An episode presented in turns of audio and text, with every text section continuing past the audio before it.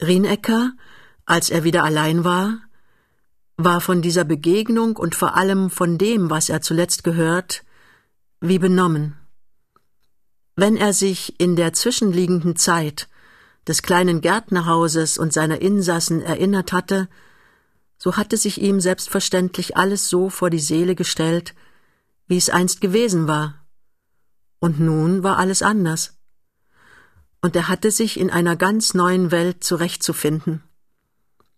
In dem Häuschen wohnten Fremde, wenn es überhaupt noch bewohnt war. Auf dem Herde brannte kein Feuer mehr, wenigstens nicht Tag aus Tag ein, und Frau Nimtsch, die das Feuer gehütet hatte, war tot und lag draußen auf dem Jakobikirchhof. Alles das ging in ihm um, und mit einem Male stand auch der Tag wieder vor ihm, an dem er der alten Frau, halb humoristisch, halb feierlich versprochen hatte, ihr einen Immortellenkranz aufs Grab zu legen. In der Unruhe, darin er sich befand, war es ihm schon eine Freude, dass ihm das Versprechen wieder einfiel, und so beschloss er denn, die damalige Zusage sofort wahrzumachen. Rollkrug und Mittag und pralle Sonne, die reine Reise nach Mittelafrika, aber die gute Alte soll ihren Kranz haben. Und gleich danach nahm er Degen und Mütze und machte sich auf den Weg. An der Ecke war ein Droschkenstand, freilich nur ein kleiner. Und so kam es, dass trotz der Inschrifttafel Halteplatz für drei Droschken immer nur der Platz und höchst selten eine Droschke da war. So war es auch heute wieder. Was mit Rücksicht auf die Mittagsstunde, wo die Droschken überall, als ob die Erde sie verschlänge, zu verschwinden pflegen, an diesem ohnehin nur auf ein Pflichtteil gesetzten Halteplatz kaum überraschen konnte. Boto ging also weiter, bis ihm in Nähe der Van der Heidbrücke ein ziemlich klappriges Gefährt entgegenkam, hellgrün mit rotem Plüschsitz und einem Schimmel davor. Der Schimmel schlich nur so hin, und Rienecker konnte sich angesichts der Tour, die dem armen Tiere bevorstand, eines wehmütigen Lächelns nicht erwehren. Aber soweit er auch das Auge schicken mochte, nichts Besseres war in Sicht. Und so trat er denn an den Kutscher heran und sagte, nach dem Reukrug, Jakobikirchhof, so Befehl, Herr Baron. Aber unterwegs müssen wir halten. Ich will nämlich noch einen Kranz kaufen. Boto hatte sich der Führung eines gleich am Kirchhofseingange beschäftigten Alten anvertraut und das Grab der Frau Nimtsch in guter Pflege gefunden. Efeuranken waren eingesetzt, ein Geraniumtopf stand dazwischen, und an einem Eisenständerchen hing bereits ein Immortellenkranz. Ah, Lene, sagte Boto vor sich hin. Immer dieselbe. Ich komme zu spät. Und dann wandte er sich zu dem neben ihm stehenden Alten und sagte, war wohl bloß eine kleine Leiche. Ja, klein war sie, Mann. Drei oder vier? Justament vier. Und versteht sich, unser alter Superintendent. Er sprach bloß Gebet, und die große mittelaltsche Frau, die mit dabei war, so vierzig oder drumrum, die blieb in einem weinen. Und auch ne Jungsche war mit dabei. Die kommt jetzt alle Woche mal. Und den letzten Sonntag hat sie den Geranium gebracht. Und will auch noch einen Stein haben, wie sie jetzt Mode sind, grün poliert mit Namen und Datum drauf. Und hiernach zog sich der Alte mit der allen Kirchhofsleuten eigenen Geschäftspolitesse wieder zurück, während Boto seinen Immortellenkranz an den schon vorher von Lene mitgebrachten anhing, den aus immergrün und weißen Rosen aber um den Geraniumtopf herumlegte. Dann ging er, Nachdem er noch eine Weile das schlichte Grab betrachtet und der guten Frau Nimtsch liebevoll gedacht hatte, wieder auf den Kirchhofsausgang zu. Der Alte, der hier inzwischen seine Spalierarbeit wieder aufgenommen, sah ihm die Mütze ziehend nach und beschäftigte sich mit der Frage, was einen so vornehmen Herrn, über dessen Vornehmheit ihm, seinem letzten Händedruck nach, kein Zweifel war, wohl an das Grab der alten Frau geführt haben könne. Da muss sowas sein. Und hat die Droschke nicht warten lassen. Aber er kam zu keinem Abschluss, und um sich wenigstens auch seinerseits so dankbar wie möglich zu zeigen, nahm er eine der in seiner Nähe stehenden Gießkannen und ging erst auf den kleinen eisernen Brunnen und dann auf das Grab der Frau Nimsch zu, um den im Sonnenbrand etwas trocken gewordenen Efeu zu bewässern. Boto war mittlerweile bis an die dicht am Rollkruge haltende Droschke zurückgegangen, stieg hier ein und hielt eine Stunde später wieder in der Landgrafenstraße. Der Kutscher sprang dienstfertig ab und öffnete den Schlag. Da, sagte Boto, und dies extra. War ja eine halbe Landpartie. Na, man kann's auch wohl vor ner Ganze nehmen. Ich verstehe, lachte Rienecker. Da muss ich wohl noch zulegen. Schaden wird's nicht. Dankeschön, Herr Baron. Und nu futtert mir auch den Schimmel besser raus. Ist ja ein Jammer. Und er grüßte und stieg die Treppe hinauf. Oben in seiner Wohnung war alles still. Selbst die Dienstboten fort, weil sie wussten, dass er um diese Zeit immer im Club war. Wenigstens seit seinen Strohwitwertagen. Unzuverlässiges Volk, brummte er vor sich hin und schien ärgerlich. Trotzdem war es ihm lieb, allein zu sein. Er wollte niemand sehen und setzte sich draußen auf den Balkon, um so vor sich hin zu träumen. Aber es war stickig unter der herabgelassenen Markise, dran zum Überfluss auch noch lange blau-weiße Fransen hingen, und so stand er wieder auf, um die große Leinwand in die Höhe zu ziehen. Das half. Die sich nun einstellende frische Luftströmung tat ihm wohl, und aufatmend und bis an die Brüstung vortretend sah er über Feld und Wald hin bis auf die Charlottenburger Schlosskuppel, deren malachitfarbene Kupferbekleidung im Glanz der Nachmittagssonne schimmerte. Dahinter liegt Spandau, sprach er vor sich hin, und hinter Spandau zieht sich ein Bahndamm und ein Schienengeleise, das bis an den Rhein läuft, und auf dem Geleise sehe ich einen Zug, viele Wagen, und in einem der Wagen sitzt Käthe. Wie sie wohl aussehen mag? Oh gut, gewiss. Und wovon sie wohl sprechen mag? Nun, ich denke mir von allerlei pikante Badegeschichten und vielleicht auch von Frau Salingers Toiletten. Und dass es in Berlin doch eigentlich am besten sei. Und muss ich mich nicht freuen, dass sie wiederkommt? Eine so hübsche Frau, so jung, so glücklich, so heiter. Und ich freue mich auch. Aber heute darf sie nicht kommen. Um Gottes Willen nicht. Und doch ist es ihr zuzutrauen. Sie hat seit drei Tagen nicht geschrieben und steht noch ganz auf dem Standpunkt der Überraschungen. Er hing dem noch eine Weile nach, dann aber wechselten die Bilder, und längst zurückliegendes trat statt Käthes wieder vor seine Seele. Der Dörsche Garten, der Gang nach Wilmersdorf, die Partie nach Hankels Ablage. Das war der letzte schöne Tag gewesen, die letzte glückliche Stunde. Sie sagte damals, dass ein Haar zu fest binde. Darum weigerte sie sich und wollte es nicht. Und ich? Warum bestand ich darauf? Ja, es gibt solche rätselhaften Kräfte, solche Sympathien aus Himmel oder Hölle, und nun bin ich gebunden und kann nicht los. Ach, sie war so lieb und gut an jenem Nachmittag, als wir noch allein waren und an Störung nicht dachten. Und ich vergesse das Bild nicht, wie sie da zwischen den Gräsern stand und nach rechts und links hin die Blumen pflückte. Die Blumen. Ich habe sie noch. Aber ich will ein Ende damit machen. Was sollen mir diese toten Dinge, die mir nur Unruhe stiften und mir mein bisschen Glück und meinen Ehefrieden kosten, wenn je ein fremdes Auge darauf fällt? Und er erhob sich von seinem Balkonplatz und ging durch die ganze Wohnung hin, in sein nach dem Hofe hinaus gelegenes Arbeitszimmer, das des Morgens in heller Sonne, jetzt aber in tiefem Schatten lag. Die Kühle tat ihm wohl, und er trat an einen eleganten, noch aus seiner Junggesellenzeit herstammenden Schreibtisch heran, dessen Ebenholzkästchen mit allerlei kleinen Silbergirlanden ausgelegt waren. In der Mitte dieser Kästchen aber baute sich ein mit einem Giebelfeld ausgestattetes und zur Aufbewahrung von Wertsachen dienendes Säulentempelchen auf, dessen nach hinten zu gelegenes Geheimfach durch eine Feder geschlossen wurde. Boto drückte jetzt auf die Feder und nahm, als das Fach aufsprang, ein kleines Briefbündel heraus, das mit einem roten Faden umwunden war, obenauf aber, und wie nachträglich eingeschoben, lagen die Blumen, von denen er eben gesprochen. Er wog das Päckchen in Händen und sagte, während er den Faden ablöste, viel Freud, viel Leid, Irrungen, Wirrungen. Das alte Lied.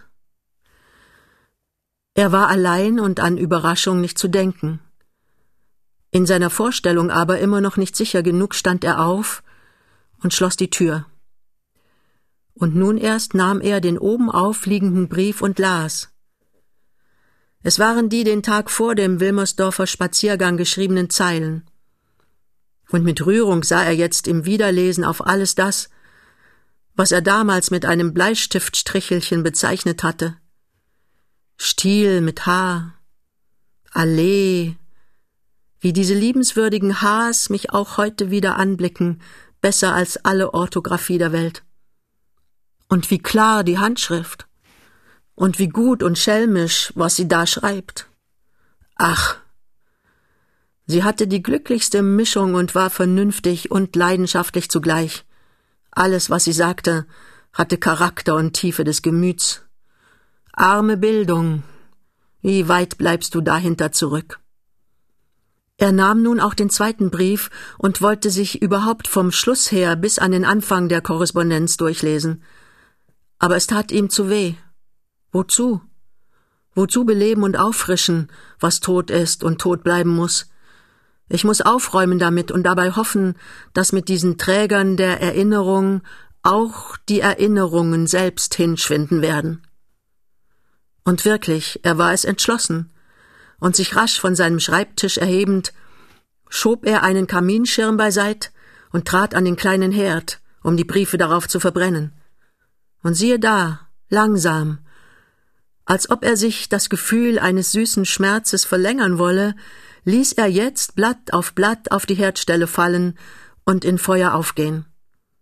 Das letzte, was er in Händen hielt, war das Sträußchen, und während er sann und grübelte, kam ihm eine Anwandlung, als ob er jede Blume noch einmal einzeln betrachten und zu diesem Zwecke das Haarfädchen lösen müsse.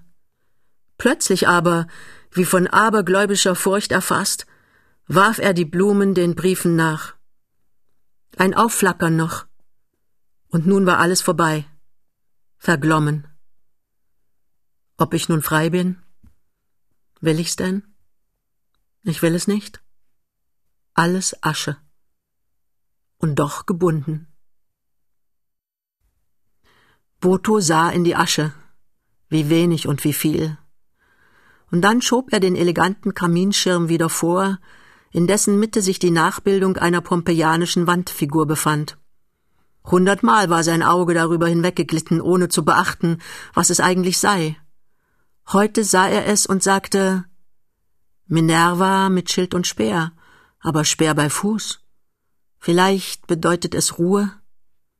Wär es so. Und dann stand er auf, schloss das um seinen besten Schatz ärmer gewordene Geheimfach und ging wieder nach vorn. Unterwegs auf dem ebenso schmalen wie langen Korridore traf er Köchin und Hausmädchen, die diesen Augenblick erst von einem Tiergartenspaziergange zurückkamen. Als er beide verlegen und ängstlich dastehen sah, überkam ihn ein menschlich Rühren, aber er bezwang sich und rief sich zu, wenn auch freilich mit einem Anfluge von Ironie, dass endlich einmal ein Exempel statuiert werden müsse. So begann er denn, so gut er konnte, die Rolle des donnernden Zeus zu spielen, wo sie nur gesteckt hätten, ob das Ordnung und gute Sitte sei, er habe nicht Lust, der gnädigen Frau, wenn sie zurückkomme, vielleicht heute schon, einen aus Rand und Band gegangenen Hausstand zu überliefern, und der Bursche, nun, ich will nichts wissen, nichts hören, am wenigsten Entschuldigungen. Und als dies heraus war, ging er weiter und lächelte, zumeist über sich selbst. Wie leicht ist doch predigen, und wie schwer ist danach handeln und tun. Armer Kanzelheld ich, bin ich nicht selbst aus Rand und Band? Bin ich nicht selber aus Ordnung und guter Sitte? Dass es war, das möchte gehen. Aber dass es noch ist, das ist das Schlimme. Dabei nahm er wieder seinen Platz auf dem Balkon und klingelte. Jetzt kam auch der Bursche, fast noch ängstlicher und verlegener als die Mädchen. Aber es hatte keine Not mehr. Das Wetter war vorüber. Sage der Köchin, dass ich etwas essen will. Nun, warum stehst du noch? Ah, ich sehe schon. Und er lachte. Nichts im Hause, trifft sich alles vorzüglich. Also Tee, bring mir Tee. Der wird doch wohl da sein. Und lass ein paar Schnitten machen. Alle Wetter, ich habe Hunger. Und sind die Abendzeitungen schon da? Zu Befehl, Herr Rittmeister. Nicht lange, so war der Teetisch draußen auf dem Balkon serviert, und selbst ein Imbiss hatte sich gefunden. Boto saß zurückgelehnt in den Schaukelstuhl und starrte nachdenklich in die kleine blaue Flamme. Dann nahm er zunächst den Moniteur seiner kleinen Frau, das Fremdenblatt, und erst in weiterer Folge die Kreuzzeitung zur Hand und sah auf die letzte Seite. Gott, wie wird Käthe sich freuen, diese letzte Seite jeden Tag wieder frisch an der Quelle studieren zu können, will sagen zwölf Stunden früher als in Schlangenbad. Und hat sie nicht recht? Unsere heut vollzogene eheliche Verbindung beehren sich anzuzeigen Adalbert von Lichterloh, Regierungsreferendar und Leutnant der Reserve, Hildegard von Lichterloh, geborene Holze. Wundervoll. Und wahrhaftig, so zu sehen, wie sich's weiter lebt und liebt in der Welt, ist eigentlich das Beste. Hochzeit und Kindtaufen.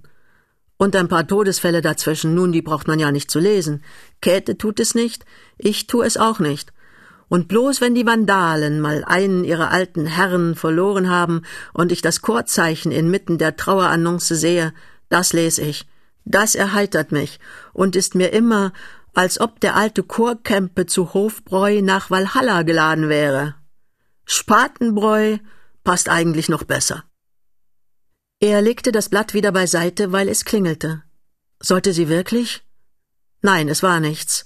Bloß eine vom Wirt heraufgeschickte Suppenliste, drauf erst fünfzig Pfennig gezeichnet standen.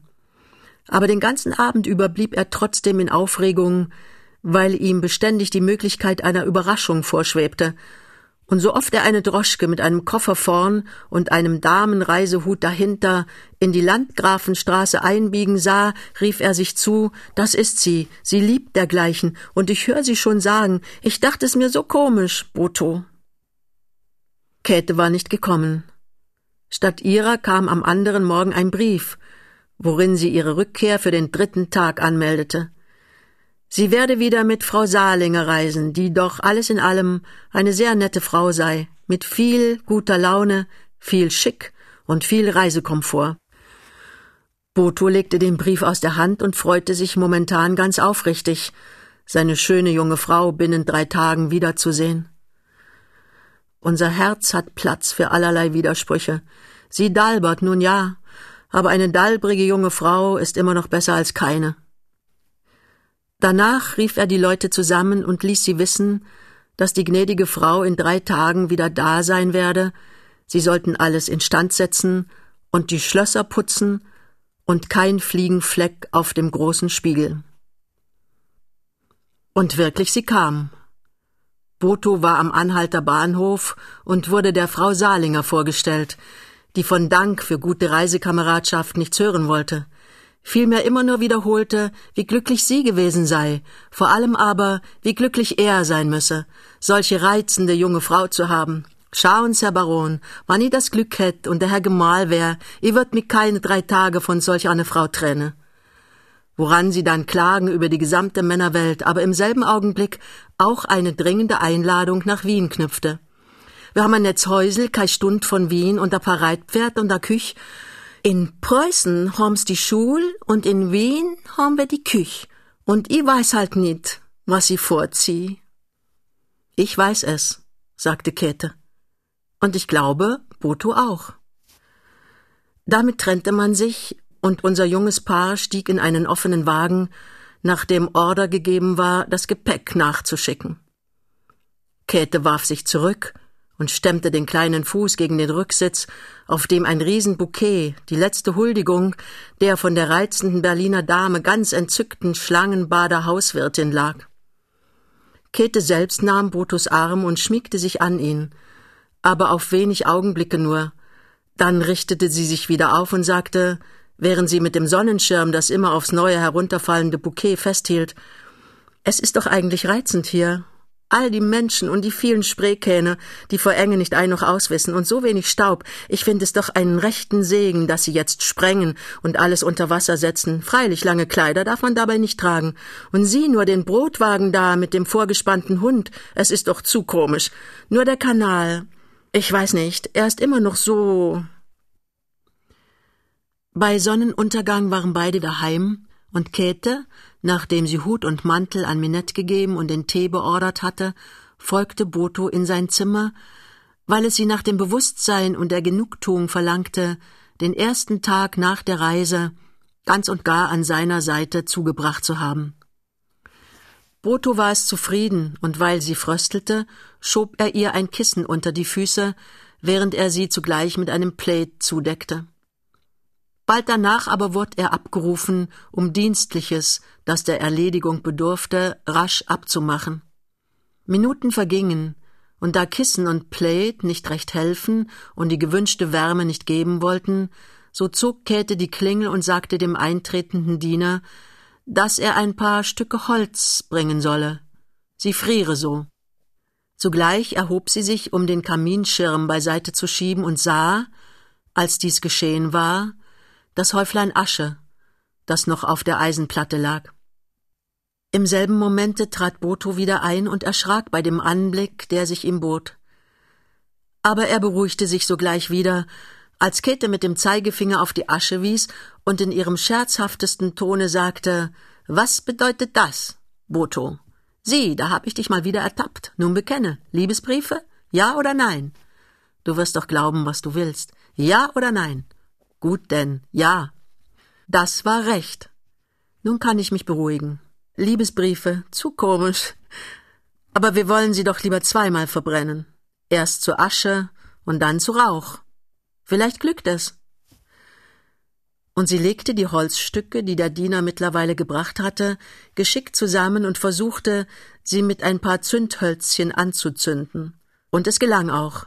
Im Nu brannte das Feuer hell auf, und während sie den Fauteuil an die Flamme schob und die Füße bequem und, um sie zu wärmen, bis an die Eisenstäbe vorstreckte, sagte sie Und nun will ich dir auch die Geschichte von der Russin auserzählen, die natürlich gar keine Russin war, aber eine sehr kluge Person. Sie hatte Mandelaugen, alle diese Personen haben Mandelaugen, und gab vor, dass sie zur Kur in Schlangenbad sei. Nun, das kennt man ja. Einen Arzt hatte sie nicht, wenigstens keinen ordentlichen, aber jeden Tag war sie drüben, in Frankfurt oder in Wiesbaden oder auch in Darmstadt und immer in Begleitung. Und einige sagen sogar, es sei nicht mal derselbe gewesen. Und nun hättest du sehen sollen, welche Toilette und welche Suffisance.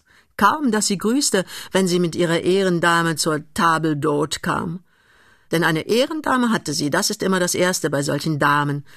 Und wir nannten sie die Pompadour, ich meine die Russin, und sie wusste es auch, dass wir sie so nannten. Und die alte Generalin Wedell, die ganz auf unserer Seite stand und sich über die zweifelhafte Person ärgerte, denn eine Person war es, darüber war kein Zweifel. Die alte Wedell, sag ich, sagte ganz laut über den Tisch hin, ja, meine Damen, die Mode wechselt in allem, auch in den Taschen und Täschchen und sogar in den Beuteln und Beutelchen. Als ich noch jung war, gab es noch Pompadours, aber heute gibt es keine Pompadours mehr, nicht wahr? Es gibt keine Pompadours mehr. Und dabei lachten wir und sahen alle die Pompadour an.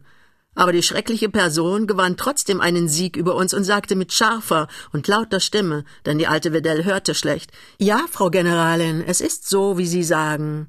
Nur sonderbar, als die Pompadours abgelöst wurden, kamen die Retikül an die Reihe, die man dann später Ridikül nannte, und solche Ridikül gibt es noch. Und dabei sah sie die gute alte Wedell an, die, weil sie nicht antworten konnte, vom Tische aufstand und den Saal verließ. Und nun frag ich dich, was sagst du dazu? Was sagst du zu solcher Impertinenz? Aber Boto, du sprichst ja nicht. Du hörst ja gar nicht. Doch, doch, Käthe. Drei Wochen später war eine Trauung in der Jakobikirche deren kreuzgangartiger Vorhof auch heute von einer dichten und neugierigen Menschenmenge, meist Arbeiterfrauen, einige mit ihren Kindern auf dem Arm, besetzt war. Aber auch Schul- und Straßenjugend hatte sich eingefunden. Allerlei Kutschen fuhren vor. Und gleich aus einer der ersten stieg ein Paar, das, solange es im Gesichtskreise der Anwesenden verblieb, mit Lachen und Getuschel begleitet wurde. Die Taille, sagte eine der zunächst stehenden Frauen. Taille? Na denn Hüfte. Schon mehr Walfischrippe. Das stimmt. Und kein Zweifel, dass sich dies Gespräch noch fortgesetzt hätte, wenn nicht in eben diesem Augenblicke die Brautkutsche vorgefahren wäre. Der vom Bock herabspringende Diener eilte, den Kutschenschlag zu öffnen, aber der Bräutigam selbst, ein hagerer Herr mit hohem Hut und spitzen Vatermördern, war ihm bereits zuvorgekommen und reichte seiner Braut die Hand. Einem sehr hübschen Mädchen, das übrigens wie gewöhnlich bei Bräuten weniger um seines hübschen Aussehens als um seines weißen Atlaskleides willen bewundert wurde. Dann stiegen beide die mit einem etwas abgetretenen Teppich belegte, nur wenig Stufen zählende Steintreppe hinauf, um zunächst in den Kreuzgang und gleich danach in das Kirchenportal einzutreten. Aller Blicke folgten ihnen. Und kein Kranz nicht? sagte dieselbe Frau, vor deren kritischem Auge kurz vorher die Taille der Frau Dörr so schlecht bestanden hatte. Kranz, Kranz. Wissen Sie denn nicht? Haben Sie denn nichts munkeln hören? Ach so, freilich hab ich. Aber, liebe Kornatzki, wenn es nachs Munkeln ginge, gäb's gar keine Grenze mehr und Schmidt in der Friedrichstraße könnte man gleich zumachen. Ja, ja, lachte jetzt die Kornatzki, das könnt er. Und am Ende für so einen Alten, 50 Jute hat er doch wohl auf dem Buckel und sah eigentlich aus, als ob er seine Silberne gleich mitfeiern wollte. Wohl, so sah er aus. Und haben Sie denn seinen Vatermörder gesehen? Sowas lebt nicht. Damit kann er sie gleich tot machen, wenn's wieder munkelt. Ja, das kann er. Und so ging es noch eine Weile weiter, während aus der Kirche schon das Präludium der Orgel hörbar wurde. Den andern Morgen saßen Rienecker und Käthe beim Frühstück, diesmal im Botos Arbeitszimmer, dessen beide Fenster, um Luft und Licht einzulassen, weit offen standen. Rings um den Hof her nistende Schwalben flogen zwitschernd vorüber, und Boto, der ihnen allmorgendlich einige Krumen hinzustreuen pflegte, griff eben wieder zu gleichem Zweck nach dem Frühstückskorb, als ihm das ausgelassene Lachen seiner seit fünf Minuten schon in ihre Lieblingszeitung vertieften jungen Frau Veranlassung gab, den Korb wieder hinzustellen. Nun, Käthe, was ist? Du scheinst ja was ganz besonders Nettes gefunden zu haben. Hab ich auch. Es ist doch zu komisch, was es für Namen gibt. Und immer gerade bei Heirats- und Verlobungsanzeigen. Höre doch nur. Ich bin ganz Ohr. Ihre heute vollzogene eheliche Verbindung zeigen ergebenst an Gideon Franke, Fabrikmeister, Magdalene Franke, geborene Nimtsch. Nimtsch! Kannst du dir was Komischeres denken? Und dann Gideon. Boto nahm das Blatt, aber freilich nur, weil er seine Verlegenheit dahinter verbergen wollte. Dann gab er es ihr zurück und sagte mit so viel Leichtigkeit im Ton, als er aufbringen konnte Was hast du nur gegen Gideon, Käthe? Gideon ist besser als Boto.